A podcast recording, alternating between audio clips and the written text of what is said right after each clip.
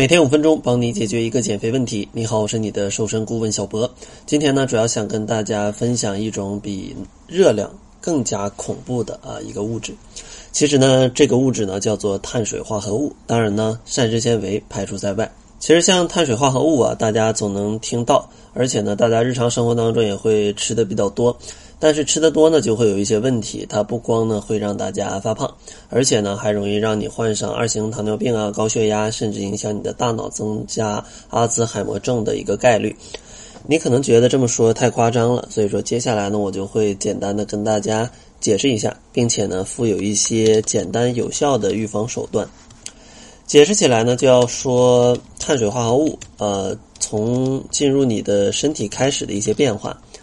首先呢，你吃进一些碳水比较丰富的食物，比如说一些汉堡、呃披萨，或者说一些奶茶啊，或者很多精致的糖。总之，吃进去了之后，你的身体就会消化这些碳水化合物，而消化完了呢，它变成葡萄糖进入到你的血液里，你的血糖就会升高。而血糖过高呢，其实会给身体带来非常多的炎症，造成很多的健康问题。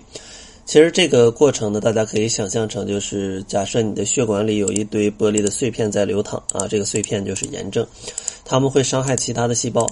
但是别害怕，其实身体呢有自己防卫的一个机制，为了降低这种损害，身体呢会分泌胰岛素，将多余的血糖储存起来。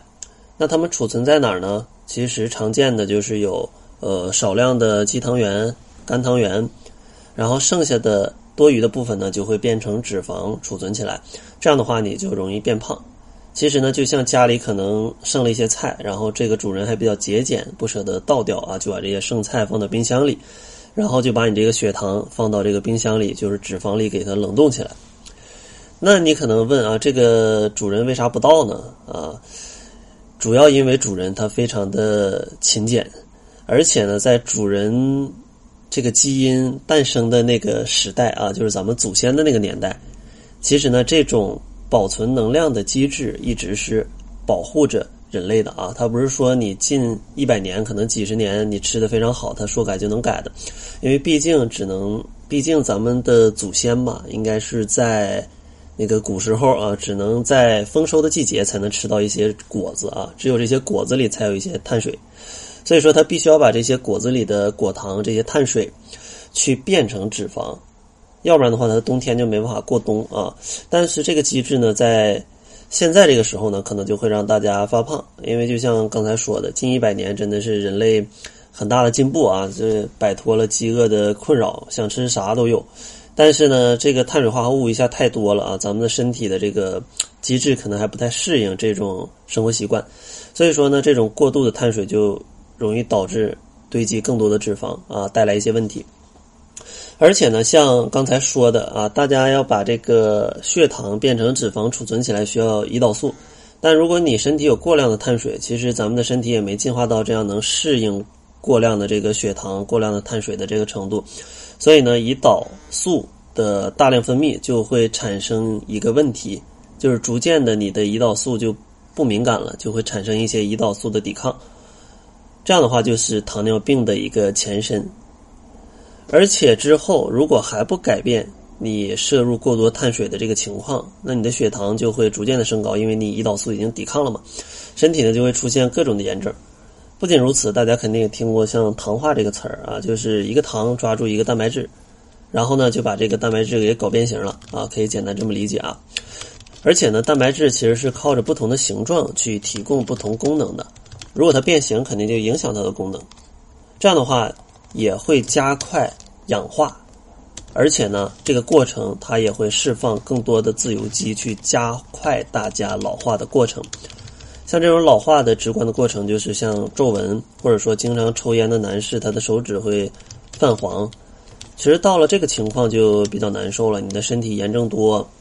呃，然后氧化还快，身体会出现各种的问题。啊，焦虑、压力、注意力不能集中，甚至前面说的疾病可能也会开始找到你了。而这一切的源头呢，就是过量的精致的碳水化合物。说到这儿，大家可能会想啊，那抗氧化我听过，多吃点维生素就行了。但其实有实验去证明，啊，想要抗氧化没这么简单。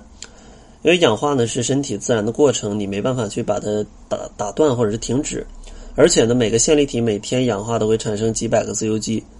全身一天差不多能产生十亿个自由基。而一个维生素 C 或者维生素 E，它只能一对一的解决掉一个自由基。你说你一天身体里就有十亿个自由基，你面对这么多自由基，你得补充多少多少的维生素 C 跟 E，根本是补充不过来的。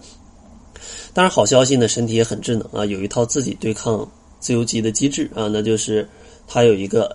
NRF2 的这样的一种蛋白质。这个蛋白质如果它的这个机制去启动了之后，它就可以去对抗这个自由基。那你可能要问，怎么去启动啊这个 NRF2 的这个蛋白质的它的这个开关呢？其实有研究显示，你可以通过一些营养啊去刺激它去启动，比如说像姜黄素啊，经常出现在咖喱里，呃，或者说像绿茶的提取物，然后像西兰花，还有 DHA 跟 EPA。而且呢，最让人兴奋的是，咖啡也可以去呃有效的激活啊这种蛋白质。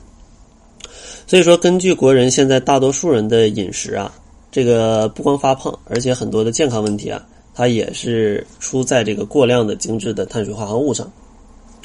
所以说呢，大家在减肥的过程当中，千万不要只注重这个热量，大家也需要去考虑一些营养的东西。不然的话，可能你光去控热量，但是你还是摄入了过多的碳水化合物，可能也会造成身体的一些影响。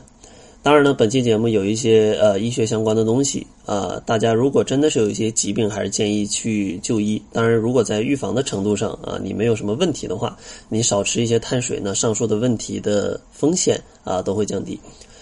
那节目的最后呢，还是送给大家一份食谱啊！如果大家对减肥不会吃的话呢，就关注公众号，搜索“窈窕会”，然后在后台回复“食谱”两个字就可以领取了。那好了，这就是本期节目的全部，感谢您的收听，咱们下期节目再见。